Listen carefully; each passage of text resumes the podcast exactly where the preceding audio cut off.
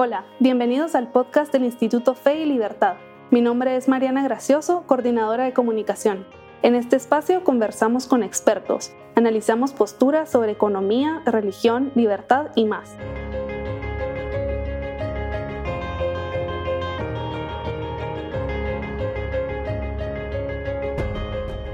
Bienvenidos a un nuevo episodio del podcast Fe y Libertad.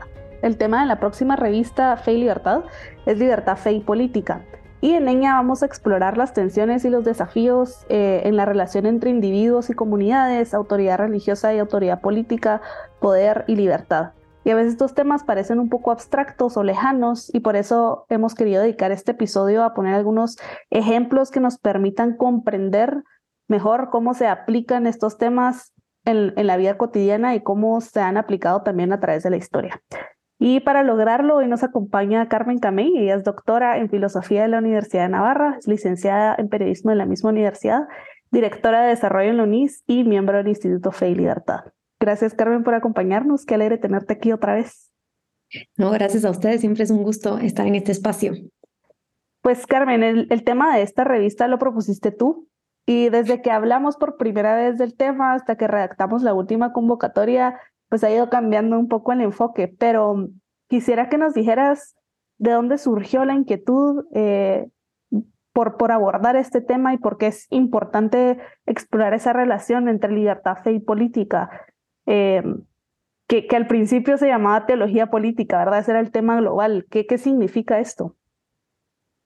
Pues la verdad es que teología política mm, es un concepto que, que lo empieza a utilizar Carl Schmitt en, pues en un libro que lleva teología política por nombre, eh, pero que realmente pues ha pasado a tener un sentido un poquito más amplio, ¿verdad? En donde podemos entender por teología política toda la transferencia de significados o narrativas compartidas, eh, disputas, ¿verdad? Que hay entre los ámbitos de la teología y los ámbitos de la, de la política, entre la esfera religiosa y la esfera política.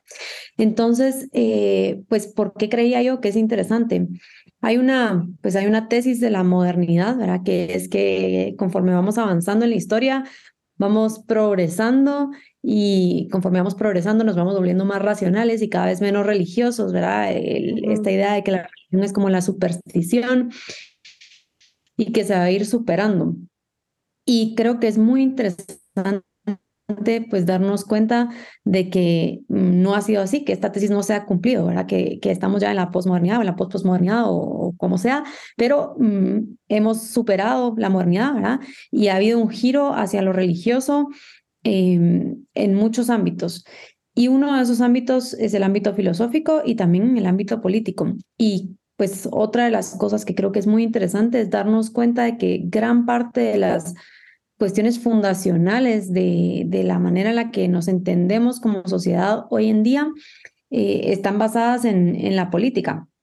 Te pongo algunos ejemplos, ¿verdad? Que creo que, que tal vez nos pueden ayudar a, a entender esto mejor, pero eh, por ejemplo, podemos pensar en cómo el cristianismo en, en en, el, pues en la Edad Media, ¿verdad? En el momento en el que empiezan a repensarse ciertas eh, constituciones de la polis, ¿verdad? O ciertas constituciones políticas, tiene una influencia bien grande en muchas ideas que hoy en día consideramos ideas que son, según nosotros, a religiosas o incluso antirreligiosas, ¿verdad? O que nos han, creemos que nos han ayudado a superar la religión y que realmente tienen su origen en, en dogmas del cristianismo.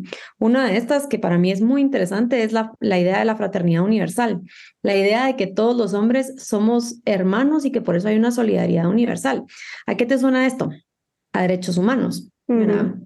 A la Declaración Universal de los Derechos Humanos, que estaba basada en una idea, en una creencia de que todos los hombres pues compartimos algo en común, que hay una dignidad común, ¿verdad?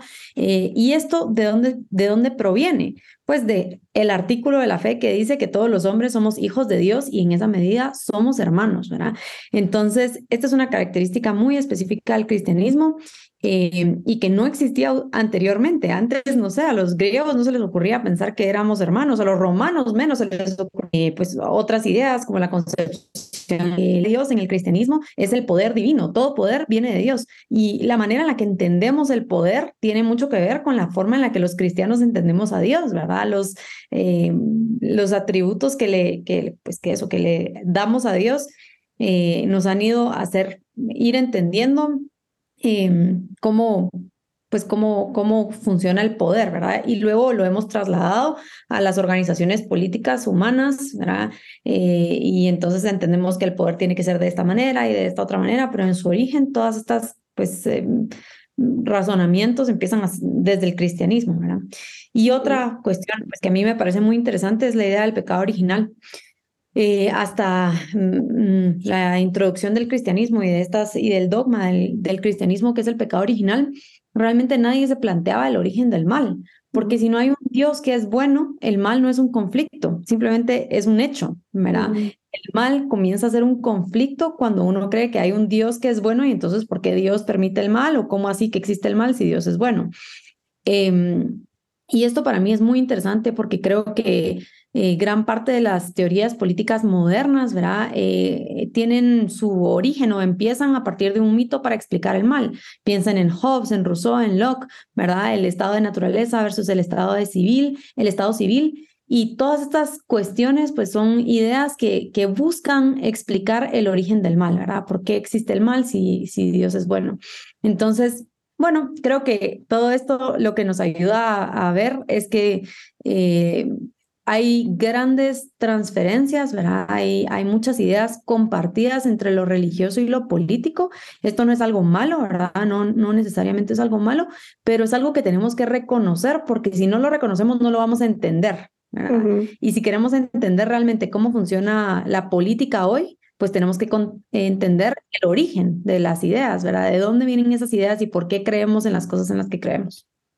Justamente en, unos, en julio vamos a comenzar un, seminario con Jesús María sobre las constituciones en la Edad Media y, cuál ha sido ajá, el impacto que, que eso tuvo en la forma en la que hacemos política ahora, ¿verdad? Y en varias de las ideologías. Así que como tú decís, es, bueno, es importante saberlo, pero también creo que existe esta este rechazo a todo lo que es cristiano, eh, porque se tiene la idea de que, de que la religión también es poder, ¿verdad? Es equivalente a, poder y, por lo mismo que nos vuelve a todos iguales, pero, pero de una forma, digamos que elimina al, individuo. Y creo que eso también es un tema que queremos abordar en la revista, ¿verdad? Cómo aquellos que tienen el poder político o las élites sociales eh, tienen esa posibilidad de anular a la persona, de hacerla menos libre, eh, de homogeneizar al, colectivo. Eh, ¿Podrías explicarnos cómo se da esto? Tal vez con un, ejemplo podamos entender un poco mejor. Sí, totalmente. Ah, tal vez antes les di algunos ejemplos de cómo el cristianismo había influido en, en la religión y cosas que yo creo que son positivas y todos consideramos como positivas, pero también han habido otras influencias y, recíprocas, ¿verdad? De la política a la religión y de la religión a la política que tal vez no han sido tan positivas. Y creo que un, pues un buen ejemplo es el, el, los movimientos totalitarios, ¿verdad? El, eh, podemos empezar con el marxismo, ¿verdad? Y decir, bueno, hay una, definitivamente hay una transferencia de significados del judaísmo hacia el, eh, la idea, las ideas políticas que están detrás del marxismo, ¿verdad? Esta idea de una de una, un paraíso terrenal al que podemos llegar, ¿verdad? Esta necesidad de una eh, revolución, pero que en realidad es un momento como de redención a partir del cual pues todos los hombres vamos a vivir en un estado de igualdad, de felicidad, de paz y demás, ¿verdad? Eh, la idea de la lucha también es una idea religiosa, ¿verdad? Hay eh, la lucha ascética, ¿verdad? Pero que, que si se politiza esa idea se puede comprender mal. Em, y pienso que definitivamente en, en el marxismo, ¿verdad? Se puede ver muchísimo cómo la, a ver, perdón, cómo el, el entender estas ideas, ¿verdad? O el aceptar esas ideas, el creer en estas ideas puede convertirse también en un asunto cuasi religioso. ¿A qué me refiero con esto? A que las personas van a mm, organizar toda su vida y toda su acción de acuerdo a unas ideas que consideran que son verdaderas, ¿verdad? Eh, por ejemplo, Marx, ¿verdad? Tenía como clave la interpretación de toda la historia de la humanidad la idea de la, de la lucha de clases, ¿verdad? Y para él ese era el elemento, la clave o la llave eh, según la cual se podía interpretar absolutamente todo lo que ocurría. En el, en el nacionalsocialismo pasa algo similar. ¿Cuál es la clave para interpretar toda la historia eh, desde el punto de vista del nacionalsocialismo? La raza, ¿verdad? Y hoy en día en muchas de estas eh, teorías mm, que son, pues que beben un poquito como de esa, de esa izquierda marxista, también hay estos elementos que son como claves para entender la historia, ¿verdad? Eh, podemos hablar de la raza también, podemos hablar del género, eh, podemos hablar del sexo, y, toman estos elementos como unos, unos elementos pues con significado religioso porque es un significado que trasciende, que va más allá de la libertad humana. Y es algo ante lo que el hombre casi que no tiene mucho poder, ¿verdad? Ante la raza, ante el género, ante la, la lucha de clases, no nos queda nada más que aceptar el destino. Y uno diría, bueno, esto es una idea totalmente religiosa, el, el hecho de que haya un destino, pero en realidad no, la, la, el cristianismo no, no cree que haya un destino, al menos dentro de la historia humana, sino que ha sido una una adaptación, podríamos decir, de un, unas ideas judio-cristianas, pero sobre todo de un mesianismo judío mal comprendido a ciertas teorías, em, a ciertas teorías políticas. Y aquí tal vez, no sé si me estoy alargando mucho, pero creo que es, es bien interesante pensar en la carga en el, en el potencial que tienen algunas de estas ideas religiosas. Walter Benjamin hablaba mucho del potencial, eh, perdón, eh, Gershom Scholem hablaba mucho del potencial eh, del mesianismo, ¿verdad? Y de cómo el mesianismo no se tenía que usar en sentido político, porque el mesianismo, el creer que hay alguien que me va a venir a salvar, tiene muchísimo poder en convencimiento de las masas, ¿verdad? Sí yo, eh, es como el populismo, ¿verdad? Si yo digo a alguien, mm, esto te va a salvar, esto va a arreglar, arreglar, todos tus problemas, tú no vas a tener que hacer nada, solo tenés que seguir la corriente y cumplir con tu tarea histórica, puchis, por supuesto que eso es mucho más atractivo que el que me digan, mira, aquí no hay nada seguro, tú tenés que ver qué hacer y a ver si sale bien o si sale mal.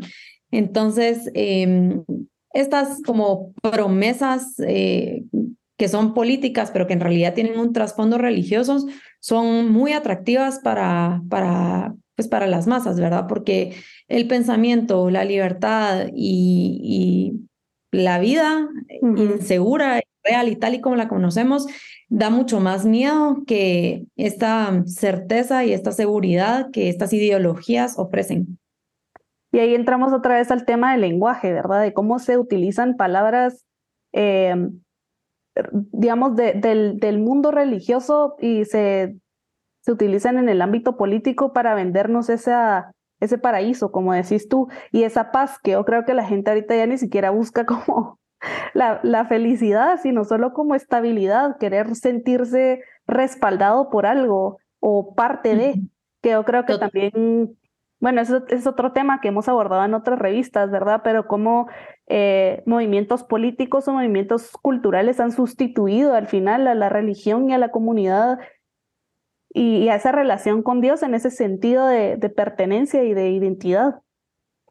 Totalmente, totalmente. La verdad es que cuando, cuando eh, la política mm, sustituye a la religión, las personas buscan el sentido, una algo que les pueda dar sentido trascendente a sus vidas y si no lo encuentran en la religión, lo van a buscar en cualquier otro lado, ¿verdad? Y eso es lo que ha ocurrido con muchos de estos movimientos políticos. Como tú decías, hay una, un montón de transferencias semánticas, ¿verdad? De transferencias en conceptos y en, y en, y en palabras eh, que vamos viendo que de repente pues casi que el lenguaje de algunos movimientos pues ecologistas, eh, raciales y demás terminan siendo casi que religioso, ¿verdad? Es, eh, no sé, hablar de la vida animal es sagrado, cuando ni siquiera podemos usar esa palabra hablando de la vida humana. Entonces es una transferencia de, ese, de esa idea religiosa hacia algo hacia algo político, ¿verdad? Eh, por supuesto, la idea de poder es otra transferencia, ¿verdad? Eh, no sé, mm, hay muchas palabras que se han ido tomando y ¿por qué se toman? ¿Por qué se toman? Porque tienen poder, ¿verdad? Porque son, o son, son están cargadas de significado. La, la, religión está cargada de significado. Entonces, pues los muchos políticos y teóricos políticos y filósofos han tomado estas palabras porque saben que hay un potencial que se puede aprovechar en, en estas palabras, ¿verdad? Eh, antes mencionaba a Walter Benjamin, pero tal vez pensando un poco en lo que él decía, eh, que creo que él no, no, no lo diría con este sentido, pero él hablaba de, cómo el, el, materialismo histórico, ¿verdad? El, el materialismo histórico era mm, como un autómata que solo iba a jugar la, la partida eh, si tenía detrás al enano Corcovado, que era la teología, ¿verdad? Y que básicamente es, eh, necesita de la teología para poder ganar la partida. ¿verdad? Entonces, eh, ¿qué nos dice esto? Que, que Benjamin no era tonto, él se daba cuenta del poder que tenían los conceptos teológicos y por eso él habla de revolución y de redención casi como si fueran sinónimos, ¿verdad? Por eso es que él habla del Mesías, por eso es que él usa todos esos significados y todas esas... Mm, pues esas semánticas eh, con la intención de que pues desaten todo el potencial que tienen. Y mira, otro tema que, que me llama la atención es también en quién hemos puesto el poder. O sea, creo que el tema del poder tiene, tiene importancia en este número de la revista. Eh, creo que antes la mayor autoridad era la iglesia, ¿verdad? Y, y, lo que decía la iglesia era, era la verdad y era la ley. Y y ahora no, no estoy tan segura. Evidentemente la iglesia no tiene la misma autoridad que antes, pero tampoco sé si la política o los políticos tienen esa autoridad. Por ejemplo, en estos movimientos sociales que se ven tal vez más en Estados Unidos, creo que en Guatemala no llegan con la misma fuerza, pero todo esto de los safe spaces, de, las, de, qué, de qué era una microagresión, eh, de, de casi crear una ley para respetar los sentimientos de las minorías raciales, en las universidades sobre todo, eh, que surgen de un movimiento social, pero que se han convertido, se han trasladado a una, a una ley. Entonces, ¿quién tiene el poder realmente? ¿O cómo, cómo funciona ahí? Yo con esto al menos pienso dos ideas. La primera es que no podemos, o sea, que creemos que quitarle el poder a ciertos ámbitos de la sociedad va a hacer que tengamos más poder nosotros como individuos y la realidad es que no, ¿verdad? Mientras la iglesia pierde poder, mientras la familia pierde poder, esos espacios no se quedan vacantes como para que el individuo llegue y tome el todo el poder para sí mismo, sino que los toman otro tipo de instituciones, ¿verdad? Desde ONGs hasta otras instituciones sociales, educativas, políticas y demás. Entonces, eh, ¿por qué? Porque porque hay una gran parte de nuestra vida como personas en las que no somos capaces de tomar decisiones propias, sino que simplemente recibimos, ¿verdad? Y entonces, antes en la educación de una persona, pues la iglesia formaba una gran parte de esa educación, la familia formaba una gran parte de esa educación. Ahora ni la familia ni la iglesia parecen tener mucho que decir respecto a la educación de las personas. ¿Eso quiere decir que el niño se está formando solo? No, eso quiere decir que lo está formando, eh, pues no sé, el gobierno, el sistema educativo eh, o quien sea que está cerca de él y que pueda acceder a él. Entonces, esto por un lado, entender que el poder no es algo que, que no sé, que exista solo ahí, sino que siempre hay alguien que lo está ejerciendo. Y luego otra idea em, que también pensaba es que eh, al final de cuentas, todos estos movimientos sociales lo que están haciendo es crear un ámbito de sacralidad, ¿verdad? Ciertas cosas de las que no se puede hablar, ciertas cosas que no se puede decir, eh, casi como un, un, poquito como, como el nombre de Dios en el judaísmo, ¿verdad? No se puede decir porque es demasiado sagrado. Entonces, eh, yo, yo lo que creo, al menos yo no, no me asusto porque creo que estos son ciclos también, ¿verdad? En los que vamos haciendo transferencias de lo que consideramos sagrado en cada momento de, de la historia humana. Eh, yo al menos mm, pues sigo creyendo que las cuestiones religiosas son, son más sagradas que yo que sé, que la, la raza u otras cosas. A mí me da esperanza es darme cuenta de que la humanidad siempre necesita, la humanidad no necesita trascendencia, que necesita ir más. Sí, la verdad es que es, es es un tema complejo y creo que también, no sé cómo lo veas tú, pero creo que las redes sociales también han hecho como, han hecho como más cortos estos ciclos. Eh, tal vez antes una ideología duraba décadas y ahora cada dos años ya creemos en algo diferente. Bueno, totalmente. Es que además lo, lo pienso, eh, es así y lo veo con cosas como la moda, ¿verdad? Como los ciclos de la moda son también cada vez más rápidos. Ahorita estamos otra vez con Y2K y yo siento que es que ni siquiera acabo de haber terminado de salir y ya estoy otra vez con skinny jeans. Entonces, eh, los ritmos son otros, ¿verdad? ¿Y qué es lo, lo importante o qué, qué tal vez es lo que hay que mm, tratar de, de hacer? Que los ritmos rápidos no nos impidan pensar, ¿verdad? Porque ciclos, cambios, eso siempre va a haber, gente que dice aquí, gente que dice allá, pero lo importante es el pensamiento, ¿verdad? El que estemos pensando sobre las cosas, las modas vienen y van, eh, pero bueno, a mí mm, me gusta mucho pensar en que eh, las cosas que merecen la pena conservarse, hay que pensar y esas hay que conservarse. Todas las demás, no. Todas las demás, que pase lo que pase. Pero bueno, hay que pensar en qué vale, qué vale la pena conservar. Tal vez no todo, ¿verdad? sino que solo algunas cosas. Van tener claras los, los cimientos, digamos. Y a ver, Carmen, em, ¿cómo pueden las comunidades evitar ser eh, poderes apolíticos que adaptan discursos de esta naturaleza, como hablábamos antes del marxismo, el ambientalismo, las religiones seculares, eh, o blindar sus contratos sociales contra, contra estas religiones seculares?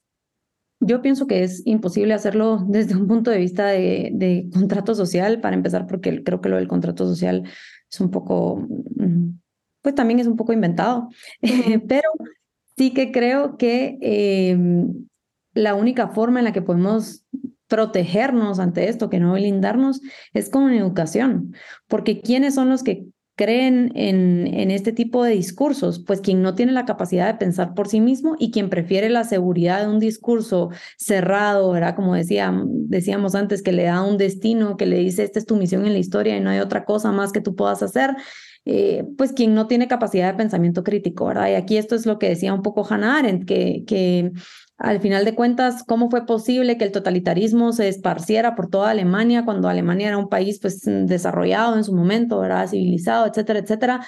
Pues tal vez era un país que, que, que estaba desarrollado, pero tal vez no era un país que fomentara el pensamiento crítico. Tenía también una, una, una tradición kantiana, ¿verdad? De moral mm, que suele ser el deber eh, sin pensar, ¿verdad? Sin pensamiento detrás. Y esto, sin duda alguna, afectó en la capacidad que tenían los alemanes de razonar, no todos, algunos, ¿verdad? Pero de razonar acerca de las ideas que les estaban transmitiendo. Entonces, ¿qué creo yo? Y no es una respuesta fácil porque obviamente todos quisiéramos algo mucho más sencillo y decir, bueno, no, lo ponemos en las leyes y en el Congreso se define que no puede pueden entrar partidos políticos con estas y estas características, pues que eso es, eso es imposible. Lo que podemos hacer es ir educando a cada persona, dándole a cada persona las herramientas para tener pensamiento crítico y eso es lo único que va a hacer que una democracia pues funcione mejor. Nunca va a ser ideal, precisamente porque la democracia pues, pues es un sistema humano y como todo lo humano es falible, eh, pero puede funcionar mejor o la democracia está pensada pues para personas que piensan, y, si vivimos en un país en donde pues la gente no tiene capacidad de pensamiento, pues porque tal vez está muriendo del hambre o porque esto, porque muchos otros elementos entran en juego, definitivamente no va a poder tomar las mejores decisiones respecto a sus gobernantes. Y mira, ¿qué, ¿cuál dirías tú que es la diferencia entre estas religiones seculares y, y una religión el cristianismo, por ejemplo, porque yo creo que lo que tú decías, ¿verdad? Que la gente se siente cómoda con un discurso, eh, que no tiene criterio crítico, es algo eh, que no tiene criterio, es algo que a uno le dicen, uno dice es católico, soy católica y es, ah, no, tú no tienes libertad, te dicen qué pensar, cómo actuar. Creo que mi respuesta tal vez va a sonar un poco, un poco simple, pero es muy profunda, eh, y es que la gran diferencia es que el cristianismo es verdadero y las otras no. Esa es la, la respuesta, ¿verdad? Y por supuesto que esto tiene mucho detrás, porque podemos analizar cada uno de estos discursos y ver de dónde flaquean, ¿verdad? Y al menos en el cristianismo, pues yo no le encuentro, no le encuentro flaqueza, ¿verdad? O sea, veo que, que es la verdad. Entonces, eh, ¿Por qué? Porque también otra tentación puede ser pensar, bueno, entonces si todos los discursos pueden tomar eh, mm, significados trascendentales, entonces ninguno es ninguno es verdadero y todos son lo mismo. Y no es así. La diferencia es que hay algunos a los que sí les corresponde la sacralidad. Por eso es que te decía lo de que hay que pensar qué queremos conservar. Hay que pensar qué es la verdad. El tener pensamiento crítico no significa mm, creer eh, en todos en cosas diferentes, sino que llegar a la verdad por mis propios medios. Excelente. Muy buena respuesta. y bueno, a ver, para terminar, porque ya, ya vamos cerrando, está ligado a lo que te acabo de decir y yo creo que la gente tenía mucho miedo a que no existiera una división entre Estado e Iglesia, eh, sobre todo tal vez porque creían que se iban a hacer leyes, no sé, con principios cristianos, que al final vemos que así fue de todas formas, ¿verdad?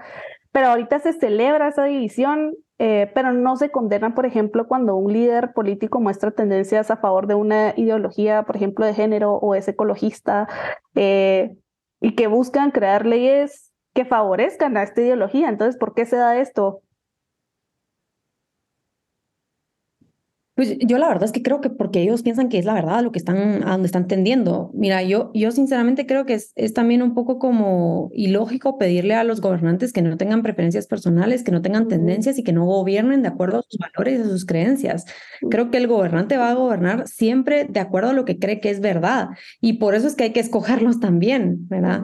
Porque eh, creo yo que otra, pues aquí hablamos, eh, entra un poco el tema de la representación, pero yo no elijo a alguien para que diga lo que yo diría o para que haga lo que yo haría, sino para que piense y haga lo que él crea que es correcto. Obviamente ese pensamiento pues va a depender de cuáles son sus creencias, de cuáles son sus valores, etcétera, etcétera.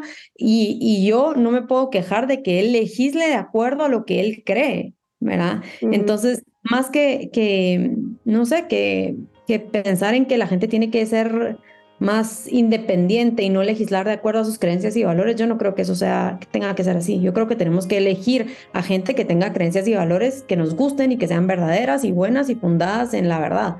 Eh, más que pretender que los legisladores sean como, no sé, asépticos y que no crean en nada. Cabal, buenísimo. Pues yo creo que este episodio eh, aprendemos y sacamos varias lecciones para, para las elecciones, para ver en qué creer, eh, hay, varias cosas que podemos sacar de aquí, así que muchas gracias Carmen por, por acompañarnos y, e invitamos a todos a escribir para este número de la revista. Gracias Mariana. Nos vemos.